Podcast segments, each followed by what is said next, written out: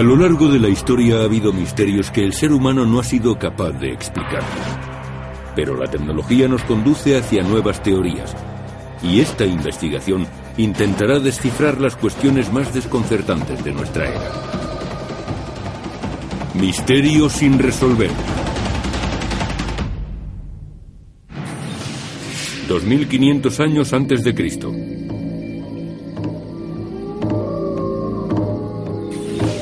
Inglaterra. Un círculo de piedras gigantescas. Comienza un antiguo ritual. Sonido de tambores. El ritmo va alcanzando la cadencia adecuada. Y todos los presentes entran en un extraño trance. Conocer este ritual podría desvelar los oscuros secretos de Stonehenge.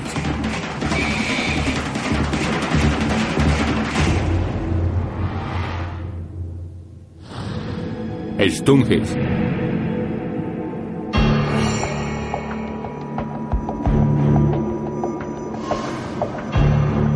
Stonehenge es un antiguo y misterioso monumento. Se encuentra aislado en el corazón de la campiña inglesa. De momento nadie ha sido capaz de averiguar quién construyó Stonehenge ni por qué. La prueba del carbono nos dice que su construcción comenzó hace unos 5.000 años. Una solemne avenida conecta el círculo con el cercano río Avon. El monumento original contaba con más de 150 piedras de unas 40 toneladas de peso cada una que conformaban un recinto circular. El centro de todo es esta extraña piedra a la que llamamos la piedra del altar. La duda tiene que ver con su posición. Se ignora si estaba enhiesta o por el contrario tumbada como una losa a modo de altar. ¿Qué sucedía en ese altar? Es una pregunta que se ha hecho la humanidad durante miles de años. El periodo que abordamos es la prehistoria. Y el problema de ese periodo es que no disponemos de ningún testimonio escrito. Así que lo único que sabemos proviene de la arqueología, las excavaciones y de los análisis. Sobre Stonehenge se han dicho muchas cosas, desde que era un hospital del Neolítico hasta una pista de aterrizaje para alienígenas, desde un templo solar hasta un santuario druida. Pero el descubrimiento de los restos calcinados de unas 200 personas en 2008 nos sugiere un pasado más oscuro. Stonehenge pudo ser un templo de la muerte. Un lugar donde los vivos acudían para encontrarse con los espíritus. El descubrimiento en 2009 de un segundo círculo llamado Blue Stonehenge refuerza la teoría de que Stonehenge formaba parte de un complejo ceremonial mayor. Stonehenge es sin duda un centro ceremonial. Estoy seguro de que allí se practicaban rituales.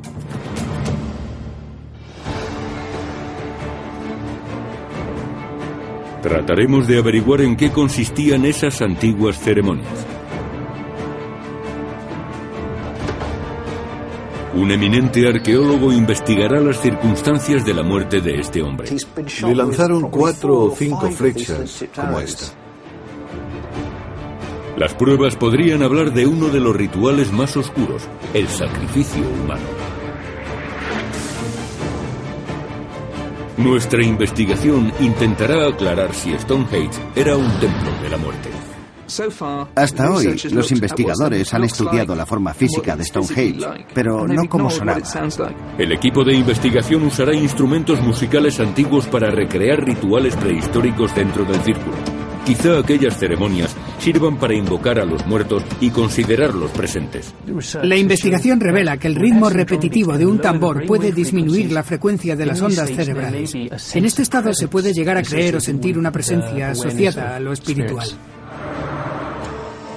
El equipo científico usará un escáner cerebral para comprobar si el sonido puede alterar los estados de conciencia. Los sonidos experimentan curiosas variaciones en Stonehenge. Y una psicóloga podría demostrar el poder del sonido a través de la hipnosis. La hipnosis crea un estado similar al sonambulismo.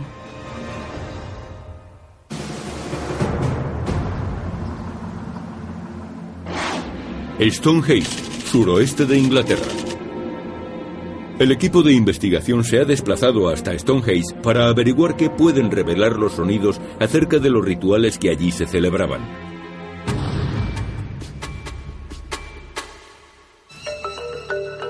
Rupert Till es un experto en tecnología acústica y dirige el equipo. Hace 4.000 años la cultura se transmitía de forma oral, se transmitía de boca en boca. No existía la escritura, así que la información y las costumbres se transmitían hablando y escuchando. Si estudias lugares antiguos donde se celebraban rituales, quizás tengas que prestar tanta atención a lo que oyes como a lo que ves.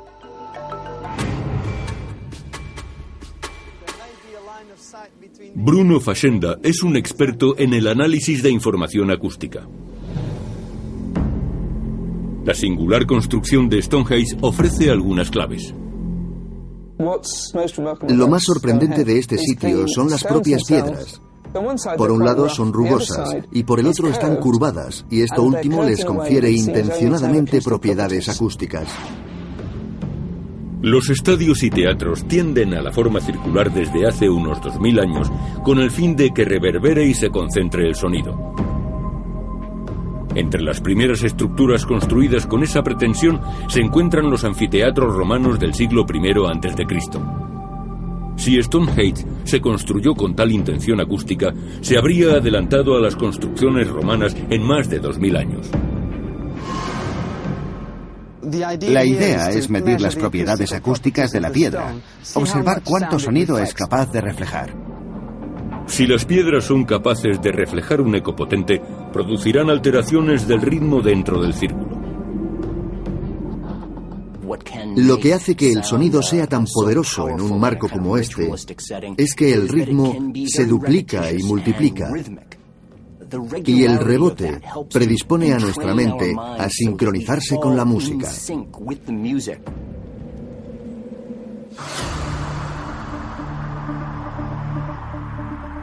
Un experto en instrumentos prehistóricos se ha unido al equipo para recrear música antigua. Usa reproducciones de tambores de hace unos 4.500 años, descubiertos por arqueólogos en Europa. Un micrófono multidireccional de alta sensibilidad y una grabadora digital de audio medirán la respuesta del entorno. Estos tienen la base decorada. Probablemente esa parte quedaría a la vista. Quizás se lo ponían al hombro.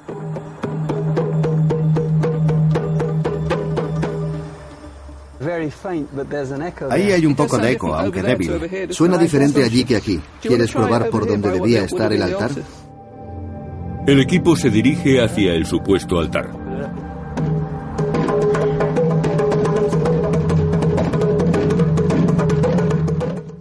Sí. Hay un eco más pronunciado. ¿Podemos probar con dos? Sí, por supuesto, empieza tú.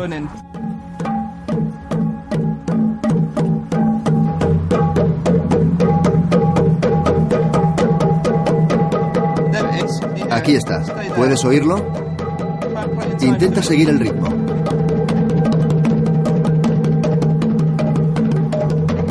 Cuando Till y Wyatt tocan acompasados, las piedras parecen devolver el sonido.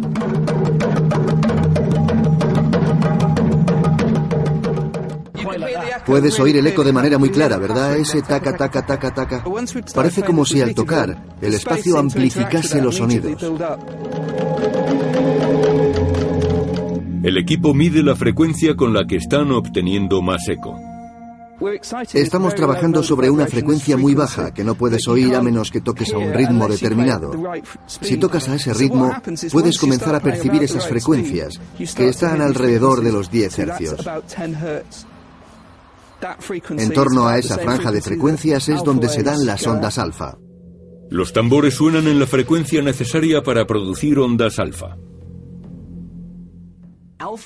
Las ondas alfa se corresponden con un ritmo en el que el cerebro parece relajarse. Exponer a un ser humano a sonidos rítmicos puede inducirle a un estado propicio para la meditación, por ejemplo. Un ritmo repetitivo de tambor al producir ondas alfa puede crear un estado alterado de conciencia. ¿Has sentido cómo te desvanecías? Estaba empezando a dormirme.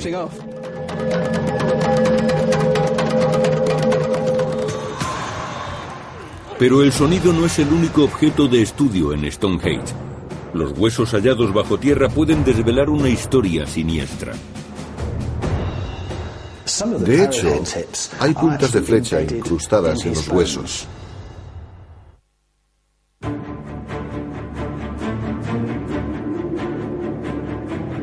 Misterio sin resolver está en Inglaterra, tratando de desvelar uno de los enigmas más antiguos del mundo. Stonehenge.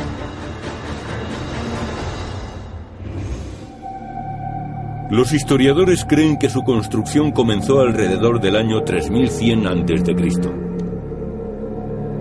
Pero continuó durante 1400 años, ya que el monumento era heredado por la siguiente generación.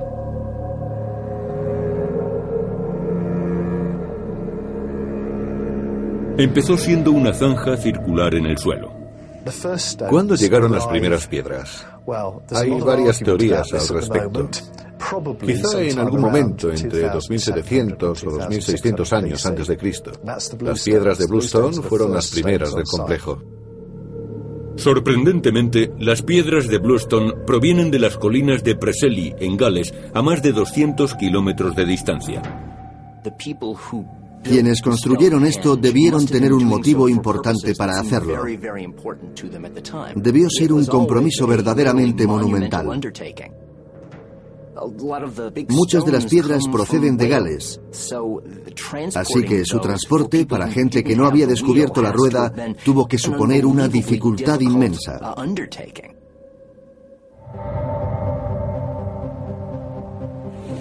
Alrededor del año 2500 a.C., las piedras de Bluestone fueron redistribuidas y los grandes bloques de arenisca se dispusieron en un círculo alrededor de ellas. Las piedras tienen una disposición bien estudiada. Están unidas como ensambles de caja y espiga. Cada piedra vertical tiene protuberancias en su parte superior que encajan en los huecos de la horizontal. Parece un trabajo de carpintería, pero hecho con piedra muy dura. Sorprendentemente, hace unos 4.500 años, el pueblo que construyó Stonehenge aplicaba técnicas de carpintería en rocas de 40 toneladas.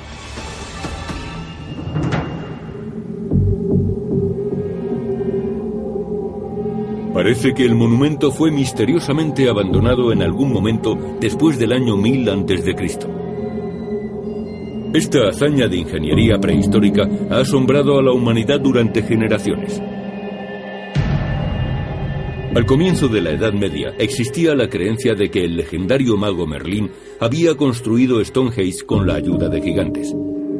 En el siglo XVII se pensaba que era un templo romano.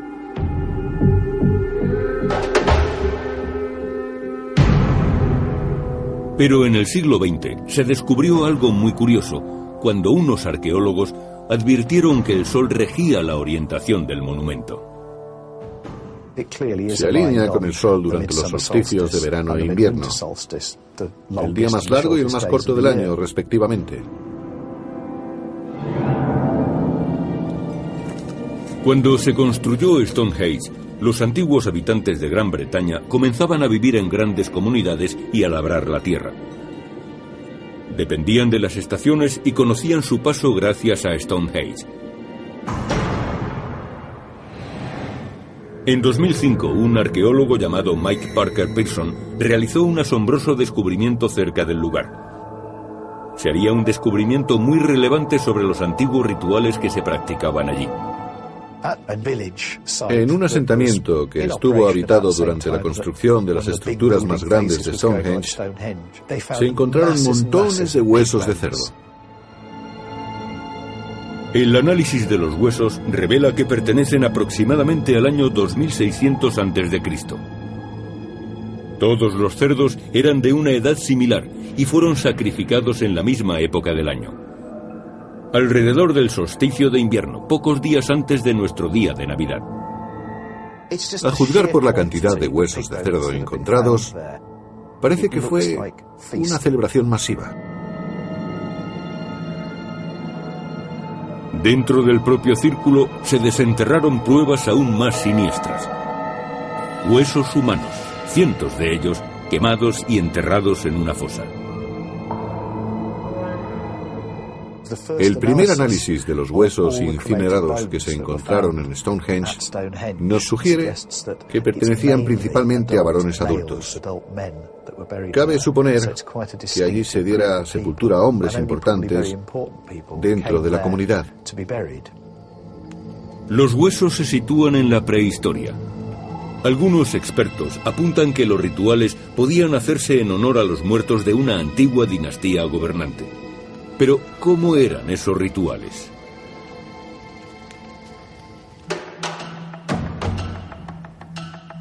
El descubrimiento de un esqueleto podría aportar pruebas. En una zanja había enterrado un hombre al que se conoce como el arquero de Stonehenge. Su esqueleto fue hallado cerca de la entrada de Stonehenge. Fue enterrado junto a su muñequera de piedra y su carcaj. Se daba por hecho que era un arquero, pero alguien observó más detenidamente las puntas de flecha y se dio cuenta de que un gran número de ellas habían perdido su punta. Incluso algunas de las puntas estaban incrustadas en sus huesos.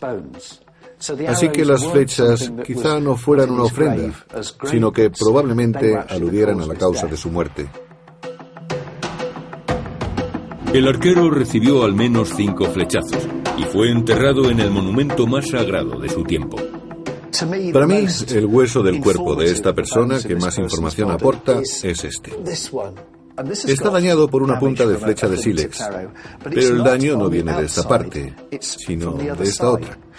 Esta pequeña marca de aquí significa que a este hombre le lanzaron una flecha por la espalda, la cual atravesó su cuerpo y quedó alojada en la parte de atrás de su esternón. Las pruebas indican la posibilidad de un sacrificio humano. No creo que fuese tan solo la víctima de una muerte cruel. Dudo que enterrasen a alguien en Stonehenge solo por haberle dado muerte. Debía de ser alguien importante. El equipo científico ha ideado una prueba que podría desvelar el destino que corrió el arquero.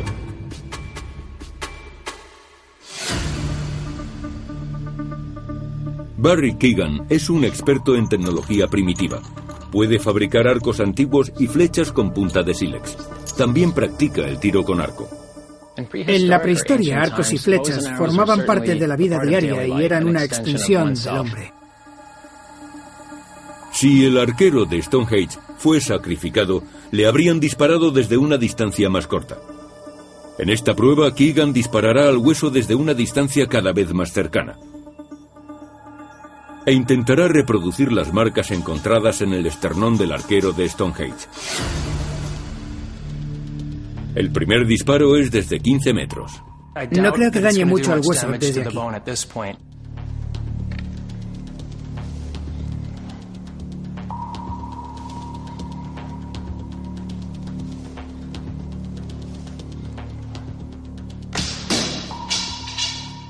Creo que le he dado. Keegan tiene razón. La flecha apenas causa daño a una distancia de 15 metros. Cuanto más nos acerquemos, mayor será el daño. El siguiente disparo es desde 12 metros.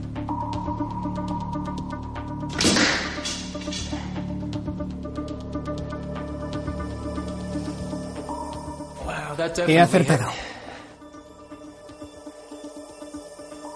9 metros. Parece que ha hecho algún daño.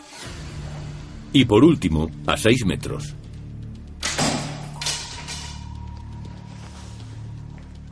Vaya, no queda nada de esa punta. Hay una profunda marca justo ahí. Esta muesca se parece mucho a la del esternón del arquero de Stonehenge. Este disparo es desde 12 metros y este desde 6.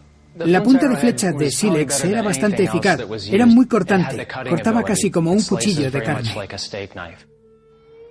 A seis metros esta flecha era suficiente para matar, así que probablemente no fuese un accidente. Esa es más o menos la distancia entre un reo y un pelotón de fusilamiento. Además, otras pruebas sugieren que le dieron muerte.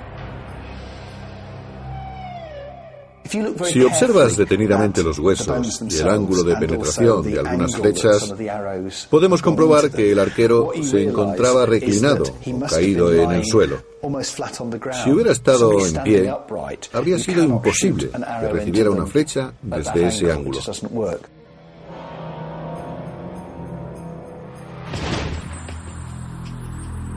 El equipo estudia la posibilidad de que Stonehenge fuera un templo para entrar en contacto con los muertos. Solo se conserva un 40% de las piedras originales. Que las piedras no conserven su disposición original supone un problema. Es como intentar medir la acústica de una catedral derruida. Se pueden conseguir algunos efectos, pero no los mismos. Necesitan probar el sonido de Stonehenge como si permaneciera intacto. Y existe un lugar donde es posible hacerlo.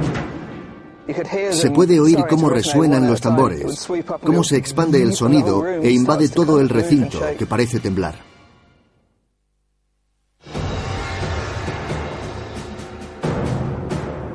En Misterio sin resolver, investigamos si Stonehenge pudo ser un templo para comunicarse con los muertos. Al círculo le faltan algunas piedras, pero existe una reproducción del monumento a tamaño real.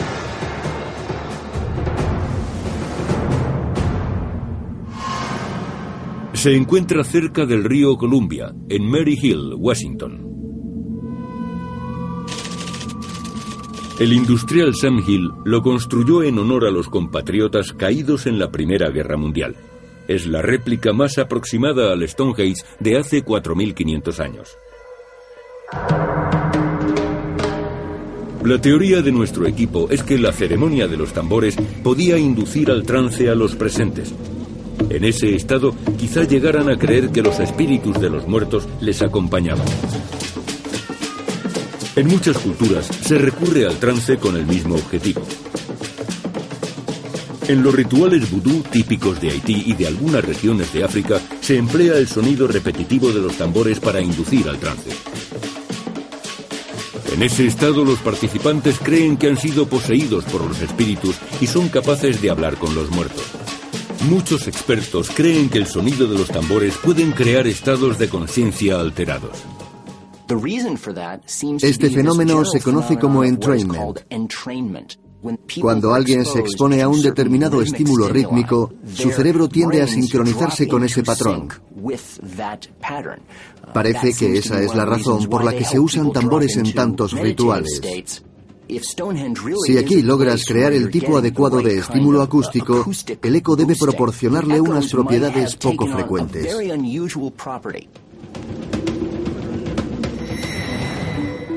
El equipo cree que en Stonehenge se amplificaban los ritmos de la percusión, aumentando su efecto en el cerebro humano.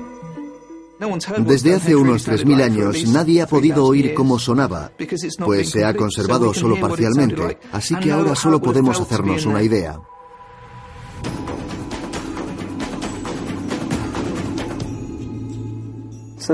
Este es nuestro Dodi. Es un dodecaedro, un altavoz especial para mediciones acústicas. Tiene 12 caras y 12 altavoces. Es capaz de enviar el sonido en todas las direcciones. Esto es sonido de coches. Se transmite al ordenador. Entonces se envía al altavoz de baja frecuencia y la frecuencia alta al Dodi. Vamos a reproducir un sonido, una frecuencia, una nota y vamos a buscar las frecuencias donde empiezan a resonar. Veamos si resuena como si fuera una copa de vino. Si el equipo puede encontrar el punto donde el sonido empieza a vibrar, quizá creen una acústica que induzca al trance. Este es el primer modo.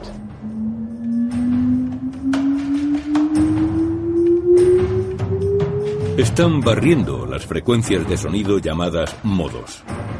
Segundo modo. 54,5. Los tres primeros modos no ofrecen el efecto buscado. Ese debe ser el modo 4. En el cuarto modo encuentran algo diferente. Te daré volumen en el centro. 92.5. De acuerdo, vamos al siguiente. Es increíble, son 4,3 metros. 61. De acuerdo. Me he desplazado un metro y aquí tenemos 75 decibelios. Prácticamente se dobla el volumen moviéndose un solo metro.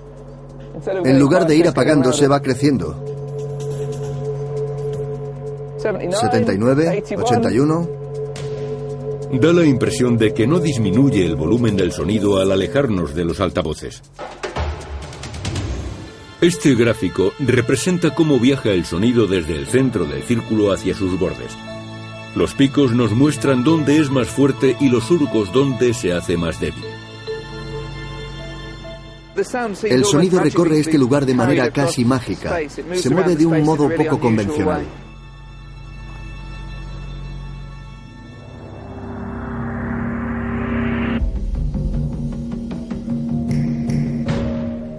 Para comprender cómo podía afectar el sonido de Stonehenge al cerebro humano, el equipo científico realizará un experimento con un escáner cerebral llamado MEG, magnetoencefalografía. Mide los campos magnéticos producidos por la actividad eléctrica en el cerebro.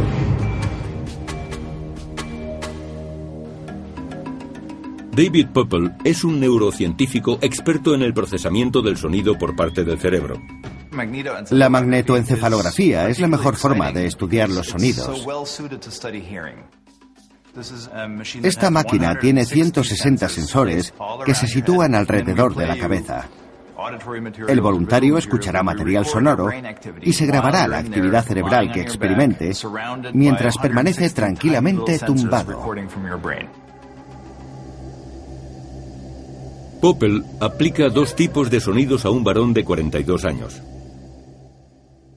Uno de los sonidos simula música de tambores en Stonehenge.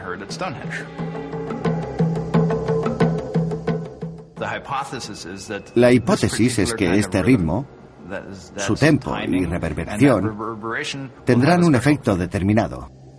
El otro sonido es simplemente ruido de tráfico.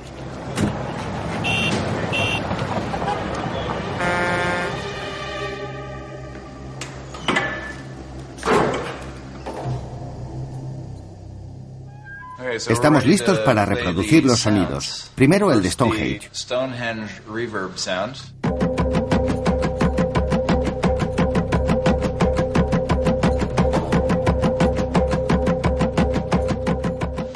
Ahora el ruido de tráfico para compararlo.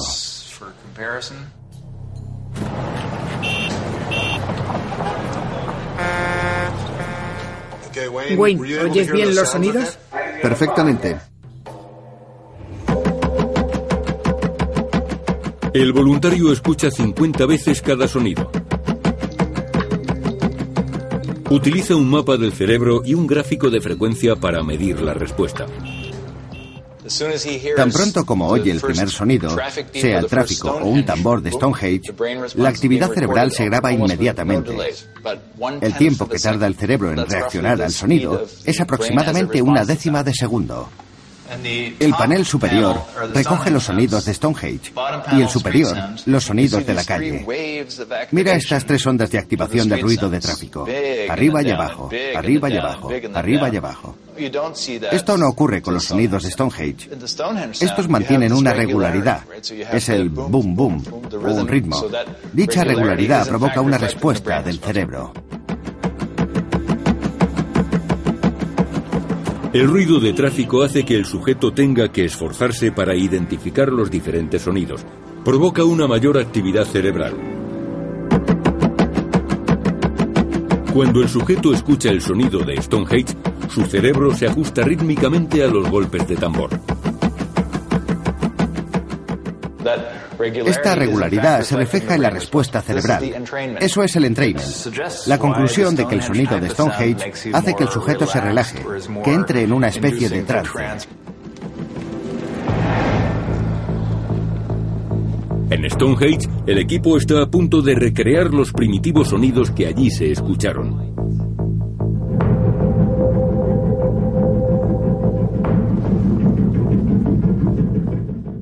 ¿Has oído el efecto? Sí, es alucinante.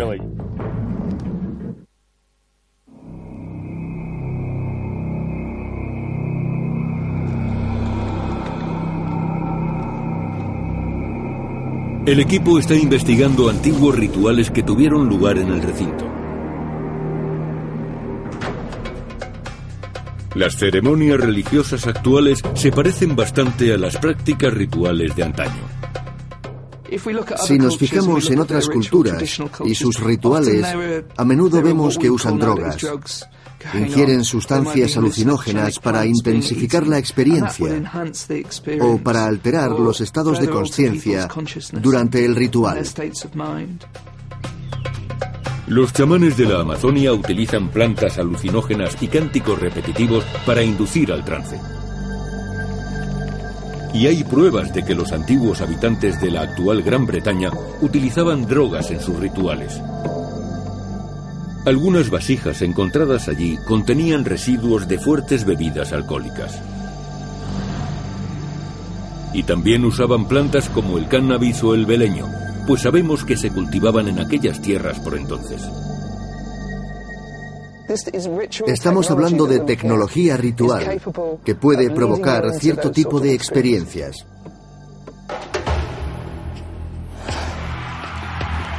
La cultura moderna no ha olvidado los antiguos rituales.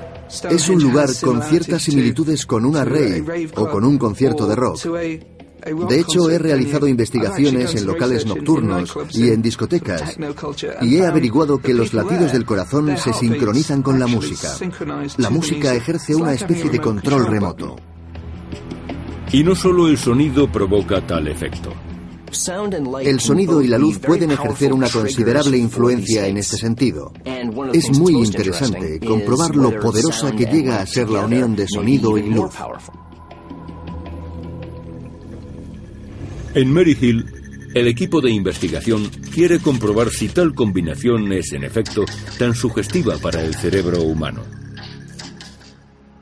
Sabemos que se reunían aquí en plena oscuridad porque los rituales se celebraban a la salida o a la puesta del sol, así que necesitarían fuego para iluminarse. La música suena y las antorchas emiten destellos que parecen seguir el compás. Hace cuatro mil años tenía que resultar sobrecogedor. Una señal inequívoca de presencias espirituales ayudaba a alcanzar el estado de trance. Los destellos de luz tienen un efecto muy poderoso en el cerebro. Pueden producir ataques epilépticos, pero también efectos positivos en el tratamiento de trastornos psicológicos como la depresión. Fijémonos en esta llama. Lo normal es que crezca o mengue al compás de la música, ya que la presión del aire cambia. Ya está sonando. En primer lugar, Till sitúa la llama frente al altavoz.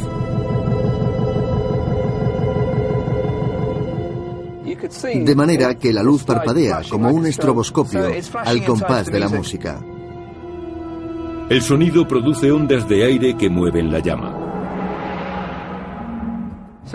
Ahora vamos a comprobar si lo de la llama también ocurre al otro lado del círculo.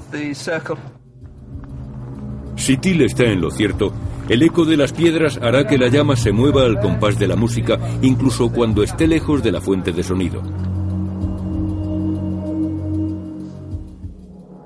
Esta vez alto y claro, Bruno. Es lo más alto posible.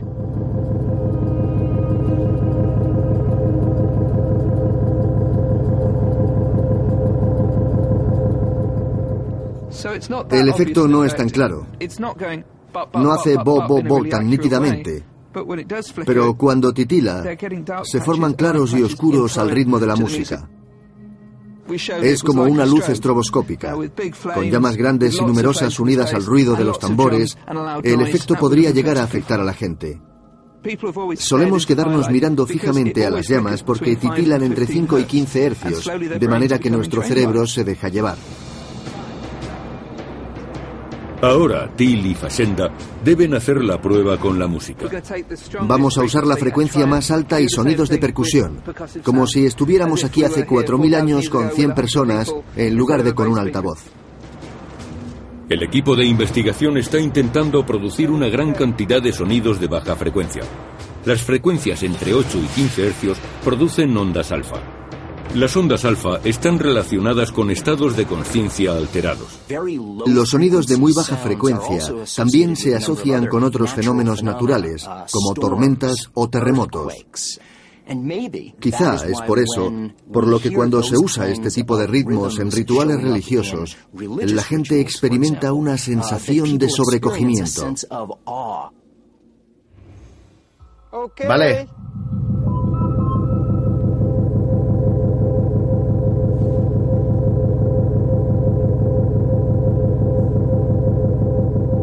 Los golpes de tambor crean un ritmo reverberante y muy poderoso.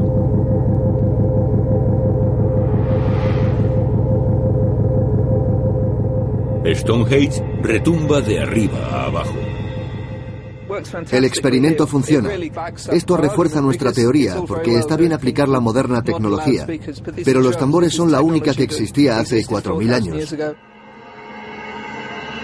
A través de su aparato de televisión quizá ustedes no aprecien las vibraciones del sonido, pero quienes están presentes en el recinto se ven muy afectados por el ritmo de los tambores. ¿Lo oyes con suficiente claridad? Sí, cuando mueves los micrófonos y los sitúas en esta zona, es como si las bajas frecuencias te envolvieran. Afectó a todos los presentes, a mí también. Algunos empezaron a sentirse mal y ese es uno de los primeros síntomas del trance.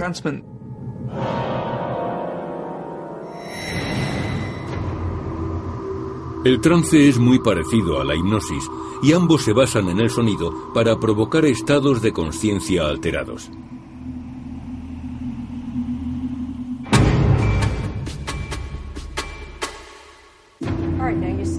Jean Cirilo es una psicóloga que practica la hipnosis. La hipnosis puede ayudar a controlar la presión arterial, paliar el dolor, la depresión y otro tipo de dolencias que no han podido ser tratadas por otros medios.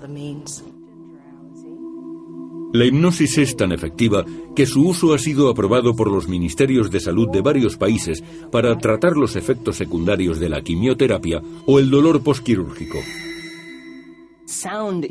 El sonido es muy importante para nosotros. Puede cambiar nuestro estado de ánimo. Y el profundo efecto que tiene en nuestras mentes sigue siendo, en cierto modo, un misterio para la psicología. Para demostrarlo, Jean Cirilo va a hipnotizar a un voluntario. La hipnosis crea un estado similar al sonambulismo. En menos de 30 minutos logra anestesiar al voluntario usando la voz. Cirilo demuestra entonces cómo puede manipular la mente del hipnotizado. Quizá no te hayas dado cuenta de que hay un mosquito por aquí. Se ha posado en tu mano, puede que te pique. No te gusta este mosquito. El efecto es evidente. Mediante la hipnosis comprobamos cómo puede el sonido alterar la conciencia, incluso provocar alucinaciones.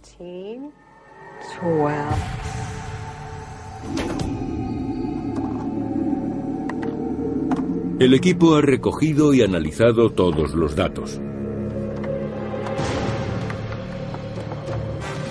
Ahora, por primera vez en 4.000 años, se puede estudiar el efecto que los rituales pudieron tener en nuestros ancestros. Podemos usar cualquier sonido.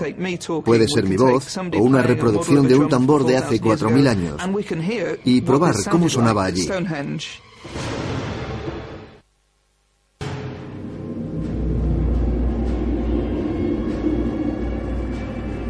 Pretendemos descubrir con qué fin se construyó Stonehenge Este experto en acústica cree que los tambores tenían la capacidad de inducir el trance a nuestros ancestros.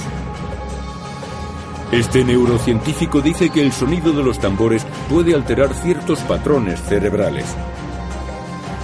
Y este arqueólogo cree que podrían haberse practicado sacrificios humanos en Stonehenge.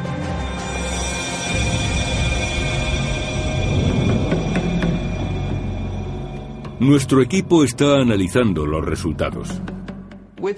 Con la información obtenida allí y en Maryhill hemos creado una versión digital de la acústica y hemos podido recrear los sonidos que se producían allí hace 4.000 años. Podemos comprobar cualquier sonido. Este es un sonido de tambor que he creado con el ordenador. Somos Simon y yo tocando los tambores, tocando reproducciones de tambores de hace 4.000 años encontrados en Europa.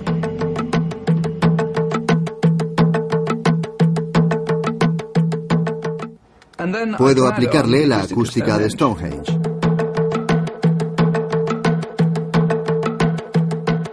Esta es la primera vez en 4.000 años que alguien ha sido capaz de experimentar los sonidos ceremoniales que se escuchaban en Stonehenge.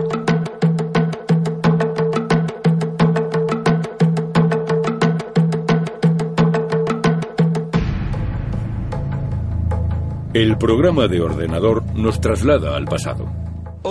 La investigación demuestra que el centro del círculo era un lugar significativo, donde probablemente se situaría un sumo sacerdote o chamán.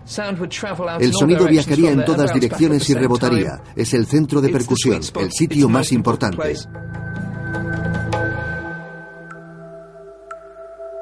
Los datos sugieren que los tambores se situarían alrededor de la gente. Oímos un eco y sospechamos que probablemente ese sería el mejor lugar para tocar el tambor. Y aquí podemos ver la reproducción digital de la reverberación de los bordes. Este pico de aquí representa un fuerte eco.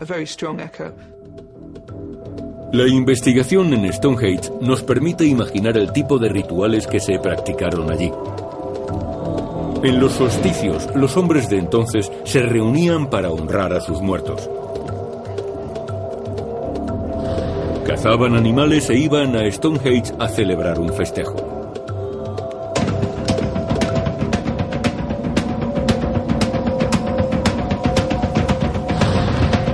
Un chamán dirigía la ceremonia desde el centro del círculo.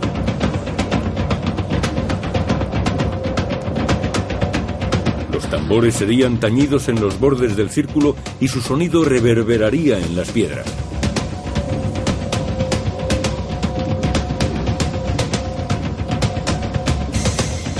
El sonido de los tambores llevaba al trance a los presentes y les ayudaba a comunicarse con los muertos.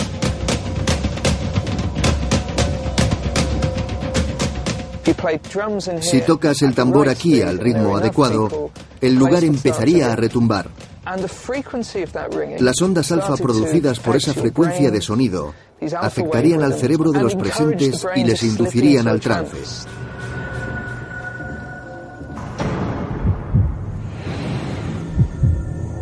Las pruebas demuestran que si el sacrificio humano formó parte de estos rituales fue de manera excepcional. El arquero de Stonehenge es el único hallazgo que podría sugerir este tipo de práctica. Es difícil determinar cómo murió exactamente, pero parece que fue víctima de un sacrificio. No está comprobado que los sacrificios humanos formaran parte de los rituales de aquella época. Debieron practicar muchos ritos, pero no creo que el sacrificio humano se practicara habitualmente.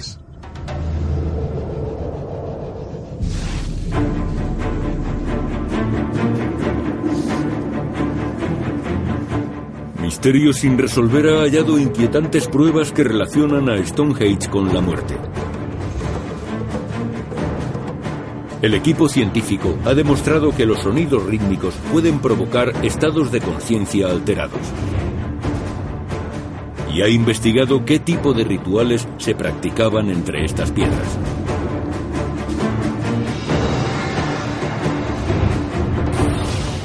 Los descubrimientos arqueológicos nos muestran que este enigma prehistórico aún guarda muchos secretos. Hay muchos misterios que no podremos desvelar, salvo que alguien invente la forma de viajar en el tiempo y podamos volver al pasado y ver e interrogar a las gentes de entonces para saber por qué construyeron lugares como este. ¿Y cómo lo hicieron? Hasta que alguien invente esa máquina del tiempo, nunca tendremos las respuestas. De hecho, eso es lo fascinante.